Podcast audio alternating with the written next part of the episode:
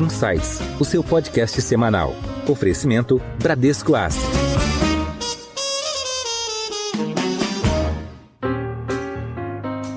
Juros reais nos Estados Unidos causando impactos no cenário global, dólar se fortalecendo e juros subindo no Brasil para tentar conter uma inflação em trajetória de alta. Como o cenário atual impacta a previdência complementar e quais caminhos surgem como alternativas? Por que investir em previdência é tão importante e qual a melhor forma de obter os rendimentos diante desse novo regime macroeconômico se desenhando?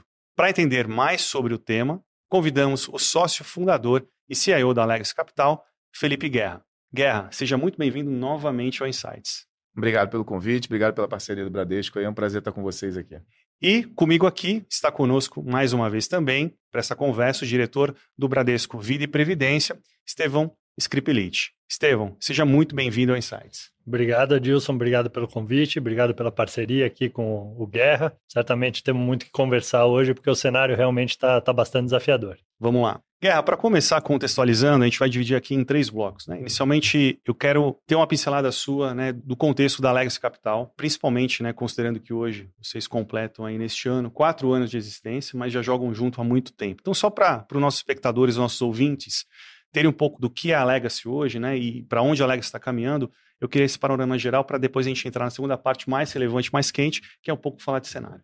Bom, a Legacy é uma gestora macro, né, com foco macro, que busca uma diversificação né, entre classes de ativos, geografias e horizontes de investimento. Né? Temos estratégias aí de curto, médio e longo prazo. E com uma equipe, como você falou aí, que já o core da equipe já está junto aí, joga junto há muito tempo. Né? Trabalhamos junto numa situação financeira por muito tempo. Do começo da Legacy para cá, juntamos com outros profissionais, bastante especialistas em cada um dos nichos de mercado que a gente se propõe a cobrir né? E temos um time aí com essa capacidade aí de cobrir diferentes classes de ativo com diferentes geografias, né? Então, no final, a gente hoje na Legacy, né, debaixo de, da, da, minha gestão na parte de mercados, a gente tem 10 estratégias, né, que vão de crédito, commodities, moedas, é, equities internacional, equities local, renda fixa local, renda fixa internacional, estratégia de relativo velho, modelos quantitativos. Então, são, são 10 estratégias, né, cada um com o seu horizonte de investimento cada um com seu foco geográfico e cobrindo esses diferentes nichos, né? Então, nosso grande ativo, né, essa, é esse conjunto de especialistas com core, né, uma, que trabalha junto há bastante tempo, com uma cultura bastante forte de investimento, buscando aí, ao longo do, do tempo, né, estratégia com boas assimetrias, né, coisas que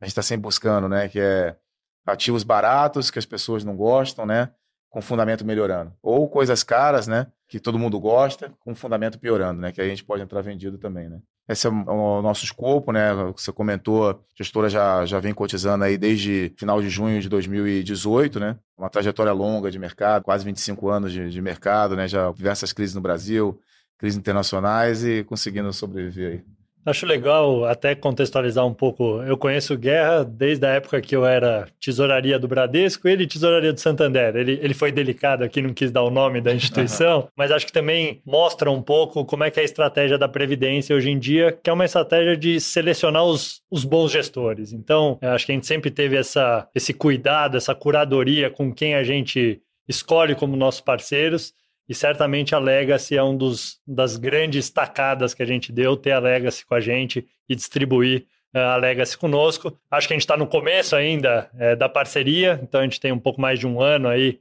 uh, distribuindo o veículo da Legacy. Estamos chegando aqui a 500 milhões no Bradesco, acho que tem muito, muito caminho para andar. E acho que eles já têm mostrado o quanto eles podem agregar de valor num ambiente que foi super turbulento nos últimos meses. E eles têm performado excepcionalmente bem, né? Então acho que para começar um pouco esse bate-papo, a gente queria entender esse momento quase mágico, né, da Legacy, assim, o mercado difícil, o mercado local principalmente é bastante instável ainda, bolsa, juros, enfim, não é um ambiente trivial para se ganhar dinheiro e a gente vê a Legacy performando muito bem, né? Acho que vamos começar com o tema que talvez seja o tema do momento mais relevante, que é como é que vocês estão vendo lá a inflação global, em particular nos Estados Unidos, a gente vendo aqui coisas inimagináveis, né? Se a gente pensasse cinco anos atrás, dez anos atrás, de uma inflação 8%, 8,5% nos Estados Unidos, discutindo como o Fed vai reagir. Então, entender um pouquinho como vocês estão vendo essa dinâmica inflacionária nos Estados Unidos, como é que o Fed deve se portar daqui para frente e a implicação disso para as decisões de vocês, para, enfim, nas diversas classes de ativos, como vocês enxergam esse momento. Bom, é importante contextualizar aí de onde a gente veio, né, e como a gente chegou aqui, né, com essa questão da, da inflação, né. A gente vem aí numa uma toada, né, de, do pós-pandemia, com uma quantidade de, de estímulos monetários, creditícios e fiscais nos sistemas extraordinários, né, que a gente nunca viu, né. Então, para você conseguir sair da crise que a pandemia trouxe, você precisou aí despejar muito dinheiro na economia, trabalhar com taxa de juros real em diversas economias, inclusive economias emergentes que quase nunca tiveram juros tão baixos, né? Como a gente viu, inclusive aqui no Brasil, né? Taxa de juros a 2%. Então, uma quantidade de estímulo enorme. Você conseguiu ter uma recuperação extraordinária, né? Que você teve uma recuperação sensacional dos ativos, né? Ao longo de, principalmente 2020, começo de 2021, né? Ainda foi melhorando ao longo de 2021, apesar das sucessivas ondas de Covid que a gente acabou enfrentando no ano passado, enfrenta até hoje, né? Tendo uma, um surto de novo na, na China, um surto importante, né? Mas essa quantidade de estímulo fez com que você tivesse uma recuperação em V das economias, uma recuperação extraordinária, uma recuperação não só da economia real, como dos ativos, como eu coloquei.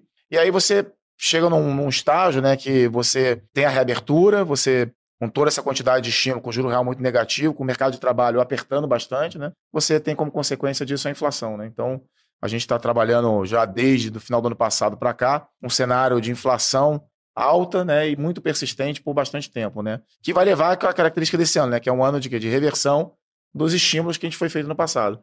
Só que os estímulos creditícios e fiscais que foram colocados, os benesses que são dados à população, nenhum político quer tirar.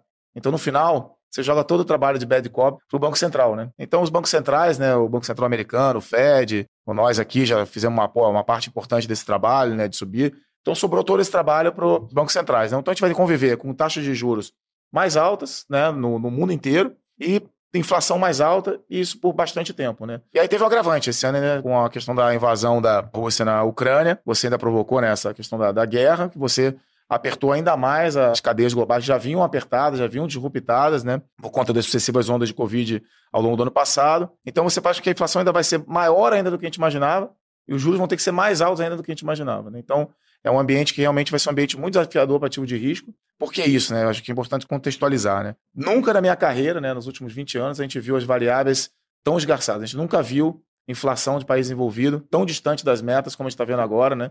O core da inflação nos Estados Unidos, salários rodando a 6,5%, 7%, né? a inflação na Europa a 8%. A inflação no Brasil aqui, a gente também está indo para próximo entre 8 e 8,5, né? É, mais para 8,5 até para esse ano. Então a gente nunca viu nos países desenvolvidos a gente trabalhar com inflação de país emergente, com a distância da inflação em relação à meta, como a gente já conviveu várias vezes aqui no Brasil, e a gente sabe como a coisa funciona e quão custoso é o processo de você trazer a inflação para a meta né, e controlar as expectativas de inflação. Né? E paralelo a isso, você ainda vê um mercado de trabalho muito apertado em diversas geografias. Né? Então, por exemplo, você pega os Estados Unidos, você está com desemprego indo em direção rapidamente em direção a 3, muito provavelmente no final do ano a gente vai estar abaixo de 3%, né, com esses payrolls sucessivos na casa de 350, 450 mil ao mês, com o salário rodando a 6,5, 7, por que, que o salário vai cair se você não tem disponibilidade de mão de obra? Né? Então tem uma série de outros problemas estruturais, né, como menos imigração, envelhecimento da população, etc. Então você dificilmente você vai ter crescimento dos salários acalmando se você não provocar uma desaceleração importante da atividade econômica. Né? E todo esse trabalho vai ter que ser feito por parte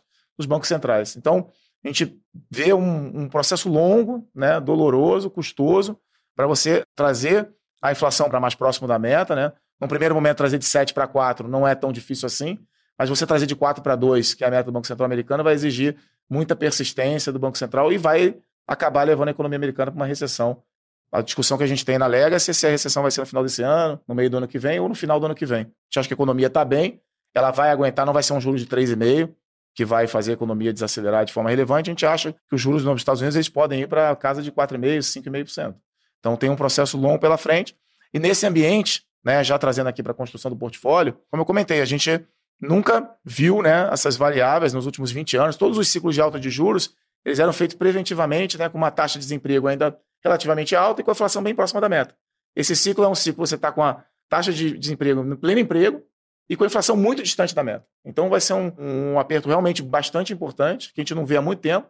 Para ver apertos parecidos com isso, você tem que voltar para a década de 40, para a década de 70, e depois, basicamente, você não teve movimento dessa magnitude de países desenvolvidos. Né? Então, é um ambiente totalmente diferente, que exige uma, uma cautela, um, um cuidado enorme com a construção do portfólio. A gente acha que é um ambiente para você tomar risco, né, comprar ativos de risco, a simetria piorou demais do que era em relação ao ano passado. Né? Então, a Legacy, vocês acompanham a gente aqui, a gente trabalhou com posições otimistas, né? Desde antes da abertura da a gente trabalhando com posições otimistas e depois da pandemia fizemos um portfólio, né, muito alocado em ativos de risco, né? Performamos bastante bem ali em 2020, principalmente, lastreado, né, na colocação dos estímulos, né, fiscais, monetários creditícios. E agora a gente está no, no ano mais, né, na reversão desses estímulos, né? Então, é um ambiente que muito provavelmente, se, os, se os ativos de risco melhorarem, vão melhorar pouco.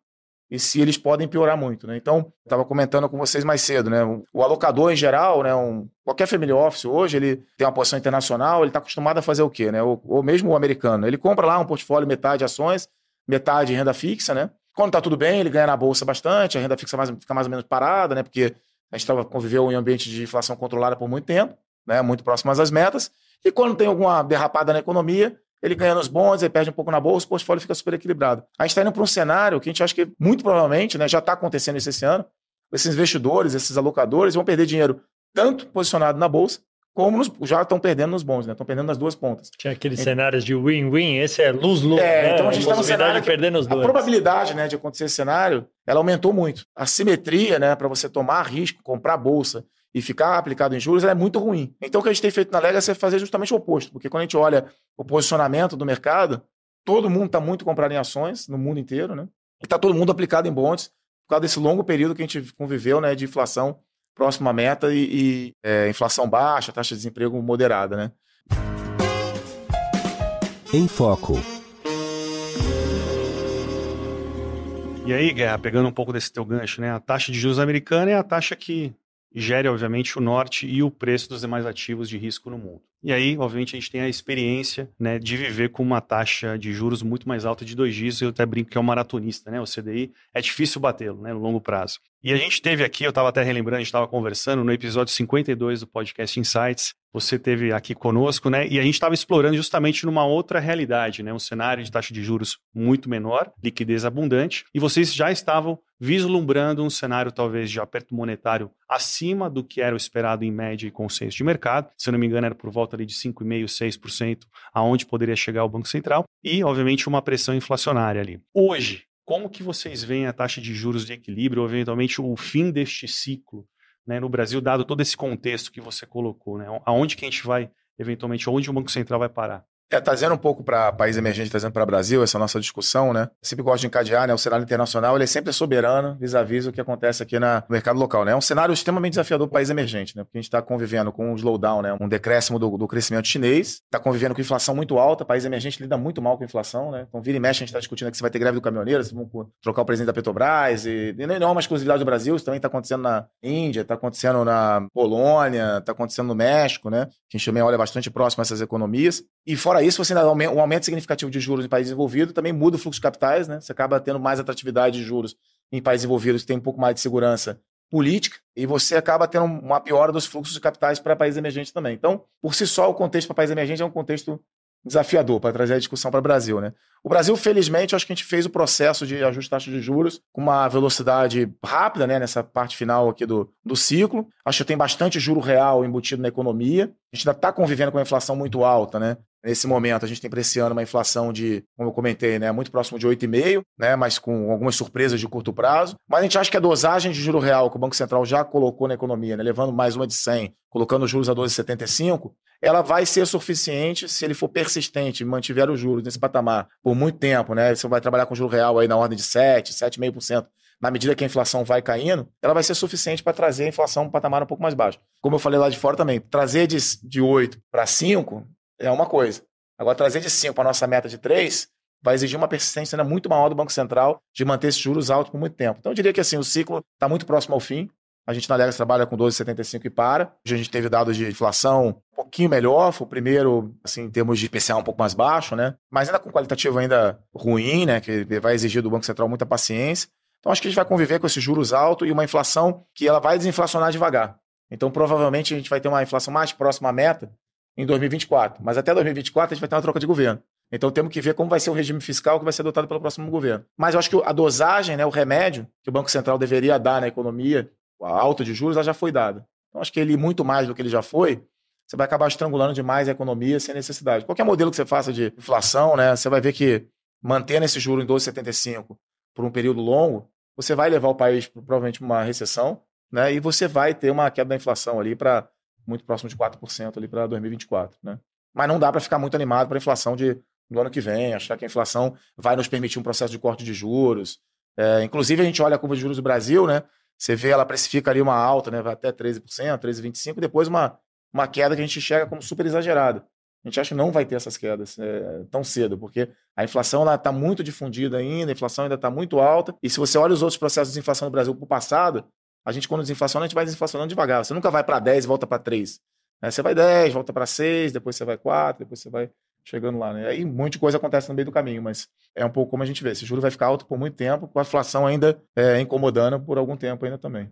Já trouxe vários elementos interessantes, né? Acho que o primeiro é esse elemento da intensidade da inflação e da duração. São duas variáveis importantes, né? A gente está com uma intensidade muito grande, muito maior do que todo mundo imaginava, seja nos Estados Unidos ou no Brasil, e com uma duração cada vez mais indesejável, né? Um negócio que a gente achava que podia ser temporário, tá passando o tempo, já faz um ano e meio, dois anos, e a coisa não, não abranda. E você começa a chegar em preços que é muito mais rígido ao longo do tempo, que são os salários, como o colocou nos Estados Unidos e aqui no Brasil também não é muito diferente, né? O que coloca esse cenário do guerra de um cenário de mercados instáveis, seja por conta do juro alto ou pela bolsa não tão atrativa, talvez por um período de tempo mais longo, e aí mostra muito do valor da gestão dos multimercados locais, em particular da Legacy, né? Assim, como a gente teve um amadurecimento nesse último ciclo, né? Em tempos normais, o que aconteceu com o mercado, seja a abertura de juros lá fora, seja no mercado local, seria compatível com todos os multimercados sofrendo muito,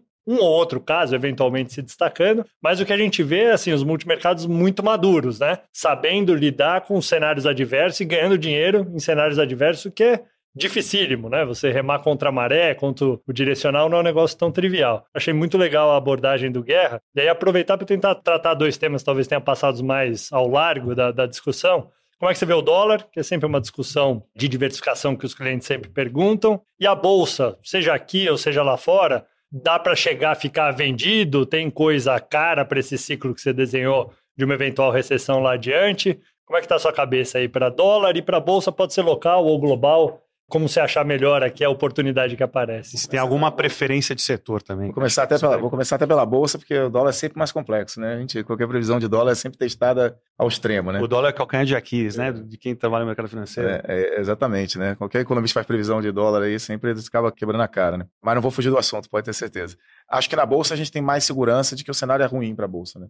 A gente vai conviver com taxas de juros altas aqui no Brasil por muito tempo, a economia vai desacelerar muito no segundo semestre. As empresas ligadas à economia doméstica, principalmente, a gente está bem negativo. Né? Então a gente acha que é um cenário muito negativo para empresas ligadas à economia doméstica. Tem um ânimo de curto prazo, o PIB tem surpreendido um pouco melhor nessa reabertura da economia, mas esses juros real de 7,5% vai levar aí uma. E a inflação alta também, né? Em paralelo a isso, ainda, ela vai ter uma, uma compressão de margem das empresas, um aumento do custo financeiro e uma redução da demanda também pelo lado da, da economia desacelerando. Né? O bottom line das empresas ligadas ao mercado doméstico ele vai ser muito desafiador né? e a gente acha que vai ser ruim. Não quer dizer que na bolsa aqui no Brasil não tenha coisas boas e baratas. A gente acha que o setor de commodities está muito descontado, continua ainda muito atrativo, né? Você pega, você calcula aí um, um yield das empresas ligadas a commodities, aí você tem retornos aí extraordinários ainda, linkados ao dólar ainda, né? Então gente vê Petrobras aí muito barato, né? Para citar um, um, exemplo, ela está na uma relação de EBITDA inédita, nunca teve tão barato na história da empresa, né? E com a operacional da empresa tão redondo, né? Mesmo sendo desafiada pela política, né? Que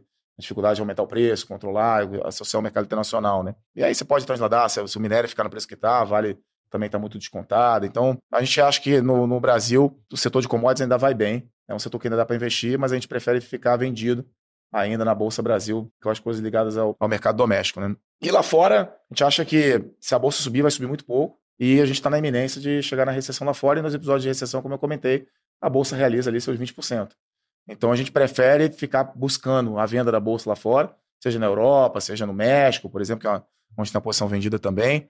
A economia também vai desacelerar, vai levar o juro para 9, que foi talvez até mais, que foi o, o pico ali em 2018, né? Recente que acho que a Bolsa do México é para baixo, a Bolsa Americana vai ter um desafio muito grande, as empresas são extraordinárias, elas se inventam, conseguem crescer lucro, etc. Mas você vai ter um ajuste de juros que o mercado ainda, apesar de tudo que os juros abriu, acho que o mercado ainda subestima qual vai ser a taxa terminal, a taxa final ao longo desse processo. Né? Então, acho que ainda vai ficar batendo cabeça bastante com uma tendência de, de desalocação de recursos que nem a gente viu no Brasil. Né? Quando os juros no Brasil veio de 2 aqui, passou de 10, vem vendo uma desalocação de fundos de bolsa no Brasil extraordinária. Né? Eu fiz uma conta outro dia, tudo que entrou da pandemia, porque o juro foi para 2, já mais do que saiu.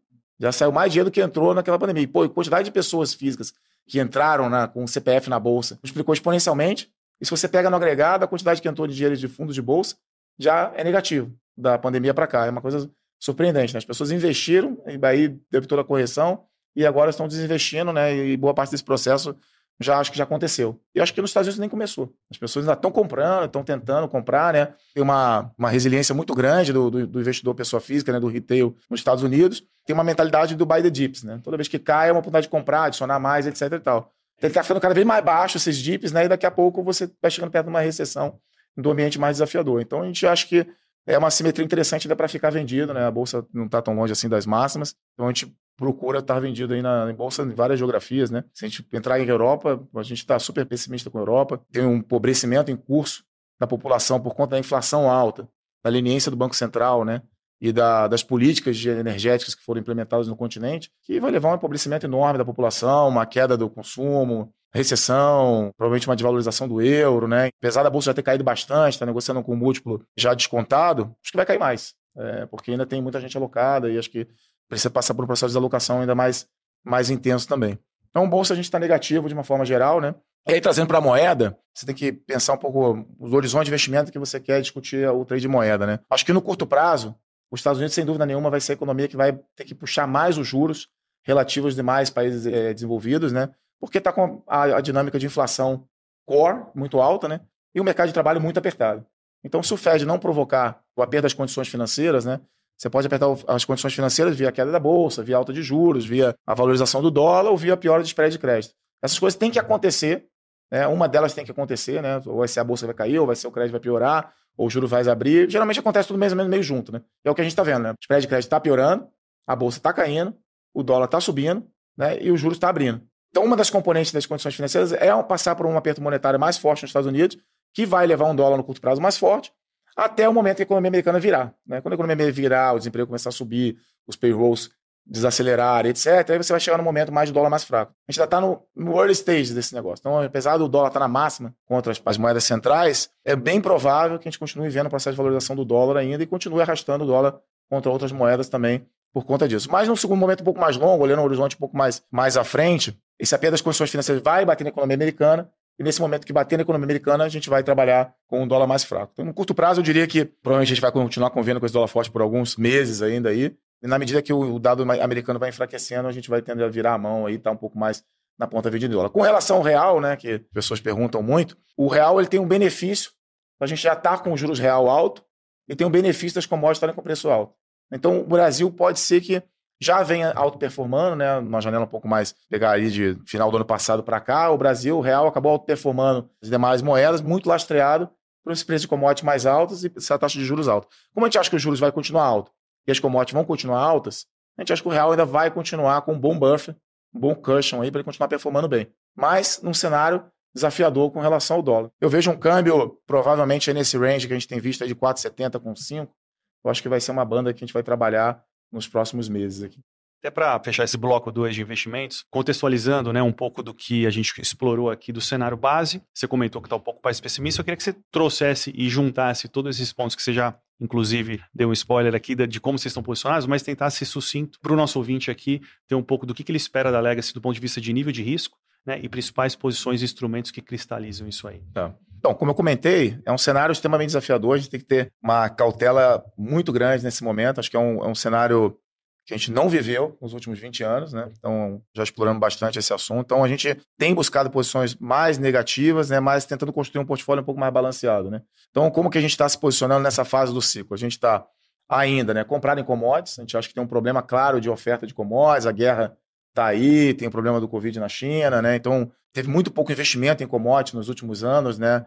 Por conta de políticas, né, de governos, etc. Né? Então hoje você tem a demanda crescendo com a reabertura das economias, com uma oferta muito limitada. Né? Então a gente vê isso em quase todas as commodities, de A a Z, né? Posso falar que a gente está comprado em commodities agrícolas, metálicas e energéticas. A gente está com todas as commodities. E geralmente, nessa fase do ciclo onde a inflação está alta e o Fed está começando o processo de alta de juros, as commodities ainda funcionam muito bem. É um lugar bom para você se esconder. Tem que ficar otimista. Onde você ficaria otimista? Eu ficaria otimista com commodities nesse momento. Obviamente, nesse curto prazo, a gente está monitorando a situação na China, que é um grande comprador de commodities, né? tem o Covid, etc. Mas, como todas as outras ondas, a gente também acredita que esse Covid na China é temporário. Então, a gente está comprando commodities, tomado em juros contra diferentes economias, né? onde você tem emprego muito apertado e inflação muito alta, a gente está tomado em juros. Já chegamos a tomado em juros mais de 12 países. Né? A gente andou reduzindo essas posições recentemente, mas a nossa intenção é continuar tomado, né? seja nos Estados Unidos, Inglaterra, Canadá, África do Sul, México, Polônia, Brasil, Chile, né? que teve um movimento grande também esse ano. Então, alguns que a gente já andou trabalhando nesse ano. A gente está com posições menores nos juros nesse momento,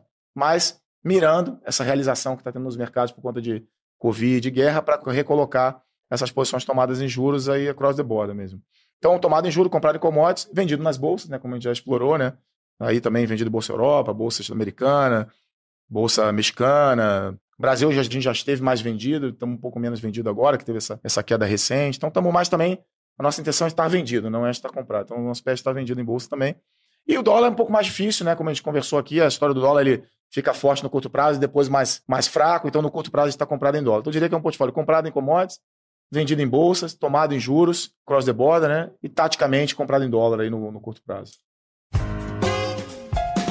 Em alta.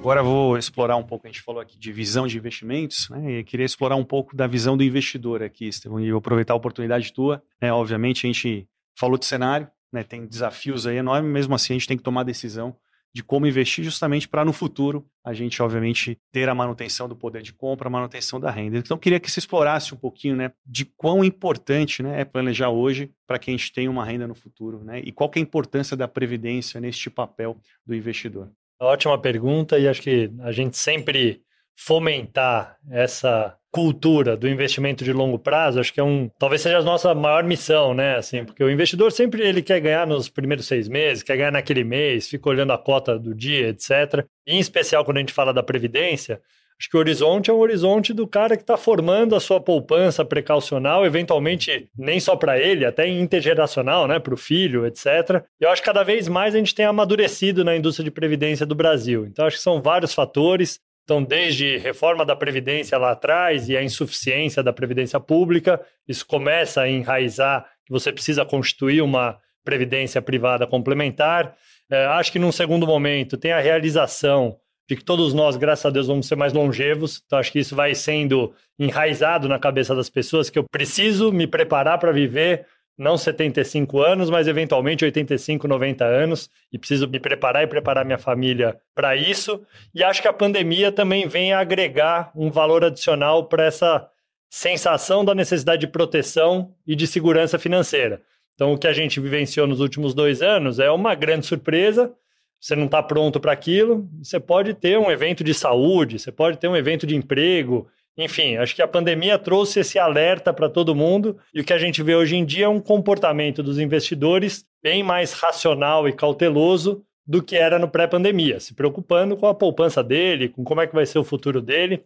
E aqui acho que como último elemento, tem uma questão geracional de informação. A gente vê hoje os jovens muito mais informados e conversando com muito mais naturalidade do tema de investimentos do que eram as gerações anteriores. Então, se qualquer um de nós aqui ficar no Twitter ou em outras mídias qualquer, você vai ver o quanto se fala de investimentos, para o bem e para o mal, tem coisa boa e coisa ruim, mas assim, é um tema que antes era um tabu, que era muito difícil de falar, que ninguém conhecia, e que hoje, como futebol, todo mundo se sente meio à vontade de tocar no tema e de falar do tema. Então, acho que a Previdência tem amadurecido muito, eu acho que as pessoas estão cada vez mais preparadas para ter momentos de susto e não fazer um grande resgate, não fazer uma grande reavaliação do seu portfólio. É, então, eu acho que a gente está num momento super positivo do ponto de vista da previdência.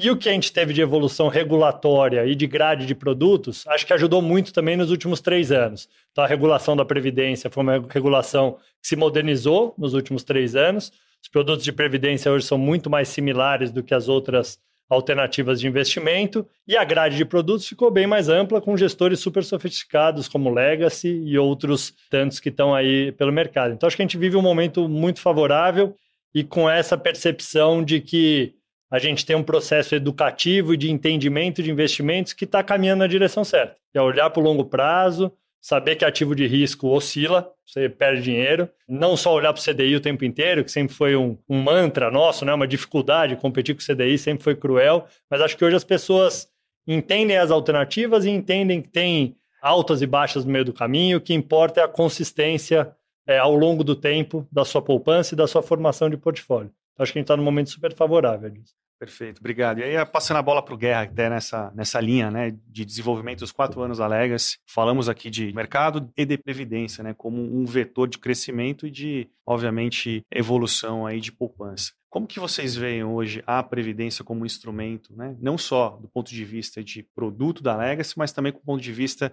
do investidor brasileiro, né, como uma alternativa de investimento? A gente está numa uma reeducação financeira da população aí importante, né? A gente tem um bolsão aí de recursos ainda que estão não tão bem investidos, né? Parado em produtos que têm baixa rentabilidade no, no longo prazo. Acho que essa melhora da regulamentação que o Estevam comentou foi muito importante. A gente, para na Legacy hoje, o Previdência é uma extensão do nosso multimercado, né? Então a gente pensa os dois produtos juntos, é quase na esteira. Só calibra o tamanho do risco que você quer ter em cada uma das estratégias, né? Se você vai ter mais risco ou menos risco, né? Então, é, não preciso tomar duas decisões. Qual a decisão que eu vou tomar para a Previdência ou qual a decisão que eu vou tomar para o fundo multimercado macro que a gente já, já, já roda há mais tempo, né? A gente fala muito do CDI, né? O, o multimercado a gente trabalha para dar CDI Plus, né? Você tem lá, a gente corre um risco, uma volatilidade média de 7 a 8%, né?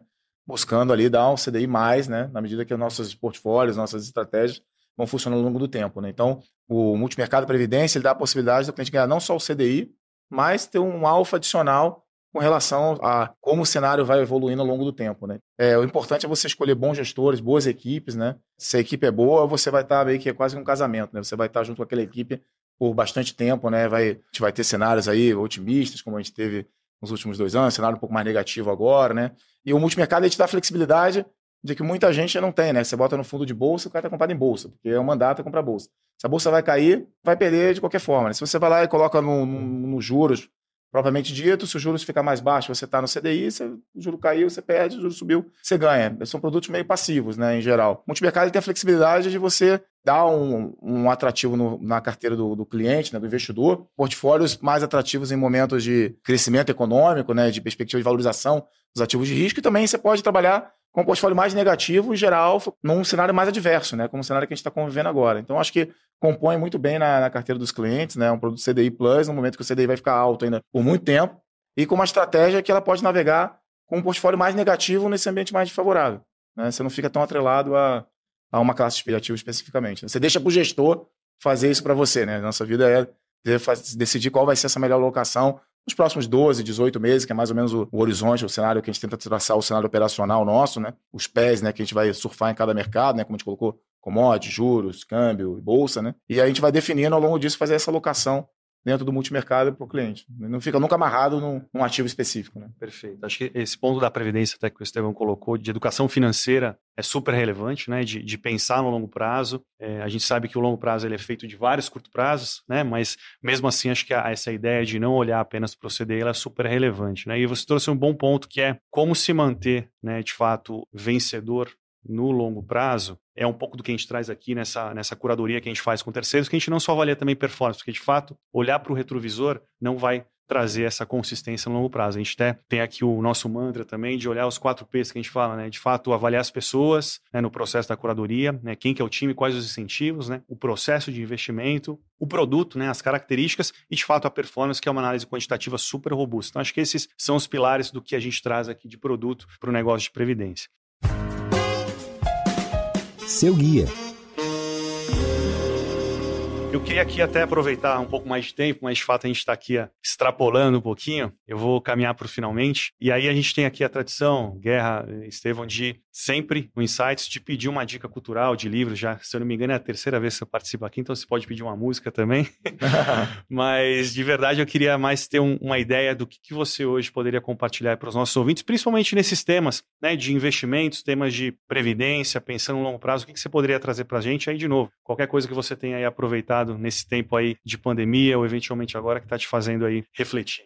uma sugestão, né, o que a gente tem usado no nosso dia a dia como investidor, né, profissional. A gente usa muito mais hoje esse podcast, né? Tem muito podcast com insights aqui que acaba trazendo uma diversidade de informação né, para o investidor. Ouvir outras ideias né, de outros gestores internacionais ou de empresas, né, setores específicos. Então tem, tem alguns podcasts que eu sigo aí quase que semanalmente, né? Você tem aí o Acquires, né, que traz aí assuntos específicos sobre setores, tem o Invest Like the Best, que eu acho que é um outro podcast interessante, o Macro Voices traz algumas entrevistas também importantes. Então, deixaria essa sugestão do a gente hoje tem gasto mais tempo ouvindo os podcasts e tentando trazer, né, usar essa informação também, né, para evoluir na nossa análise, né, e acho que fica uma, uma dica em paralelo para não ficar no livro de sempre. Né? Perfeito, obrigado. e aí agora eu passo a bola para você, Estevão, também nesse, nessa mesma linha, né, o que, que tem te trazido provocações aí, principalmente pensando nesse, nesse nosso lado investidor aí?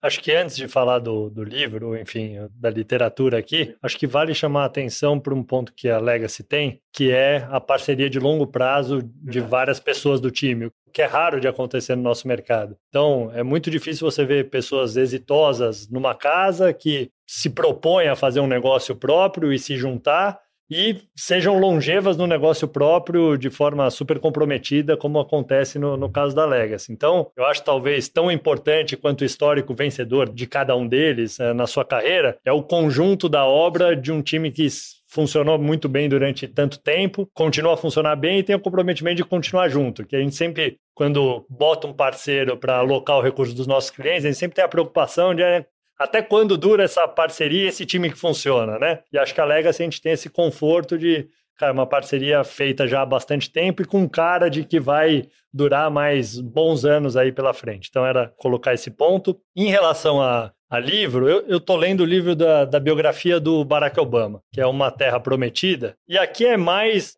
para uma educação de como funciona o processo político e como é parecido no mundo inteiro, né? Assim, às vezes a gente fica um pouco chateado aqui no Brasil porque, pô, o político só pensa nele, o político A, o político B só toma decisão pensando no seu estado, seu município. Aí você vai ler a história do Obama nos Estados Unidos, no país com as melhores instituições do mundo, e a discussão é muito semelhante, assim, como é difícil você fazer uma agenda construtiva numa democracia. São os custos da democracia, né? E assim, é um pouco o aprendizado de a hora que depende de uma decisão maior, depende de mudar a rota, cara, é difícil fazê-lo. É um embate permanente político lá entre dois partidos, aqui entre múltiplos partidos, o que é mais difícil ainda, que acho que só nos relembra do quão complexo é a gente avançar aqui na nossa agenda, que precisa de um monte de reforma, todo mundo fala o tempo inteiro, num processo político ultra fragmentado, múltiplos agentes, múltiplos partidos. Então, acho que para a gente não perder de mente essa percepção, temos uma eleição pela frente, independente quem ganhe, provavelmente vai ter muita dificuldade